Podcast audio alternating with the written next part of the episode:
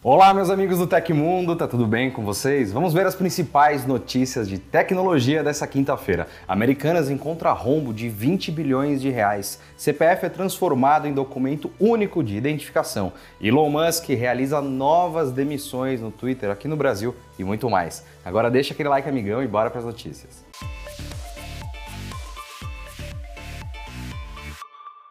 Bilionário Elon Musk realizou mais uma rodada de demissões de funcionários do escritório brasileiro do Twitter. O setor mais afetado foi o de moderação de conteúdo, que praticamente não tem mais pessoal. A informação foi divulgada no início desta semana pelo The Washington Post. A ação marcou um novo corte de custos profundo na estrutura da empresa por aqui, já que desde o final do ano passado a filial no país já não conta mais com profissionais de comunicação, por exemplo. De acordo com o exame, essa nova leva de demissões afetou pelo menos 10 pessoas. Atualmente, a rede social segue com um time bastante enxuto atuando no país. Musk completou a aquisição do Twitter em outubro do ano passado e já começou a mostrar a que veio logo nos primeiros dias como chefe oficial da rede. Na primeira semana comandando a plataforma, ele demitiu executivos de alto escalão, argumentando que a operação da empresa precisava ser melhor gerida. Em novembro vieram mais demissões, incluindo as do Brasil. Na época, o Valor Invest informou que cerca de 150 colaboradores foram mandados embora sem aviso prévio. A série Galaxy S23 deverá ser revelada no próximo dia 1 de fevereiro durante o evento Galaxy Unpacked. Então, a Samsung Brasil já iniciou o pré-registro dos consumidores interessados nos novos celulares da marca sul-coreana. Em especial, os clientes cadastrados poderão ganhar um carregador sem fio wireless single charger de 15 watts. Para isso, basta se inscrever no hot site dedicado ao evento até as 15 horas do dia 1 de fevereiro de 2023. É importante citar que os usuários cadastrados só poderão resgatar o acessório ao adquirir um dos novos smartphones até o dia 5 de março de 2023. Em seguida, é necessário solicitar o benefício no site Samsung para você entre os dias 8 de fevereiro e 24 de março. O evento Unpacked será realizado no dia 1 de fevereiro. A conferência com o anúncio dos próximos lançamentos da Samsung será transmitida ao vivo nos canais oficiais da marca a partir das 14 horas e 45 minutos no horário de Brasília. Os carros elétricos da Xiaomi ainda estão em desenvolvimento, mas já dá para ter uma ideia do preço dos novos veículos. O primeiro dos automóveis deve custar a partir de 260 mil yuans a 300 mil yuans, cerca de 200 a 230 mil reais na cotação atual da moeda. Sob o codinome Modena, o primeiro carro é um sedã médio com duas versões e pode chegar ao mercado já no ano que vem. O outro carro, com a produção mais atrasada, é chamado na Xiaomi de Le Mans e deve ser lançado em 2025. O modelo básico do Modena deve contar com uma bateria de 400 volts, enquanto o mais robusto terá 800. Ambos ainda podem ter chips NVIDIA, Orion X e da Qualcomm. A potência elétrica ficará em 260 kW.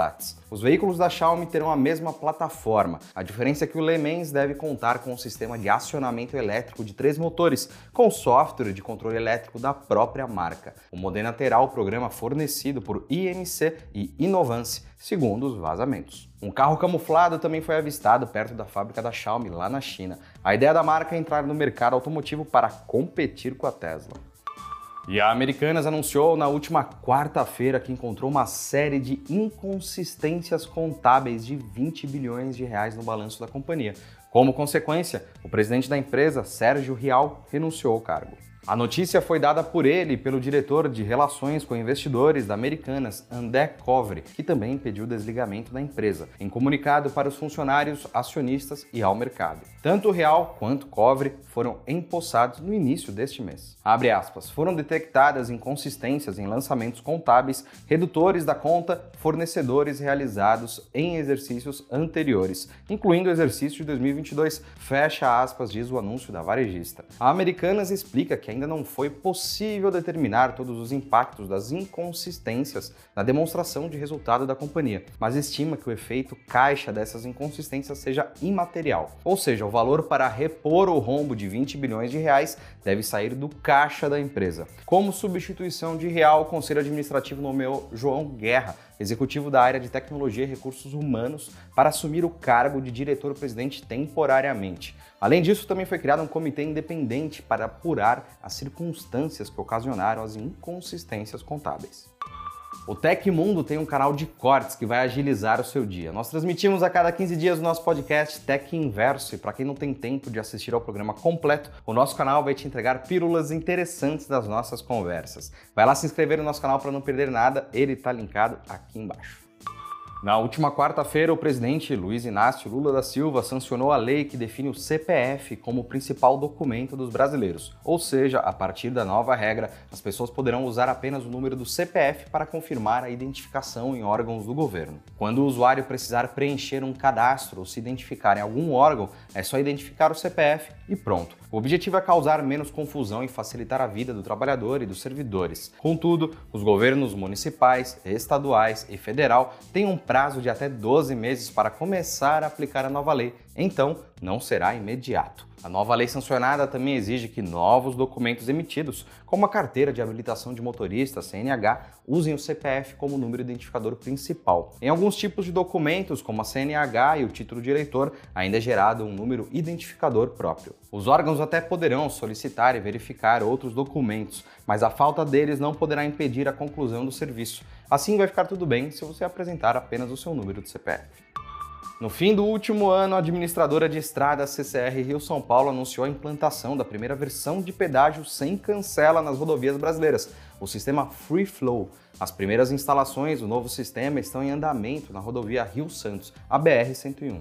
As estruturas estão sendo instaladas em diferentes regiões do Rio de Janeiro, em Itaguaí, no quilômetro 414, em Mangaratiba, no quilômetro 447 e em Paraty, no quilômetro 538. A CCR já começou a realizar trabalhos de terraplanagem, fundação e construção da sala técnica nas regiões. A instalação começou no fim de 2022, mas deve terminar até o fim de março desse ano, quando o sistema vai começar a cobrar os motoristas. Até o momento, não foi revelada a tarifa que será cobrada. O objetivo do sistema Free Flow é substituir as cancelas convencionais de pedágios para permitir que os motoristas façam viagens sem parar ou diminuir a velocidade em locais de cobrança. As novas estruturas serão preparadas com um sistema de cobrança eletrônico que identifica e classifica o tipo de veículo para efetuar a cobrança. Os motoristas também podem usar duas opções de pagamento para usar o sistema Free Flow, por meio de uma tag previamente previamente instalada no para-brisa ou pela leitura da placa de veículos. A tag é um adesivo de pagamento digital, como sem parar, comumente usado para pagar serviços como pedágio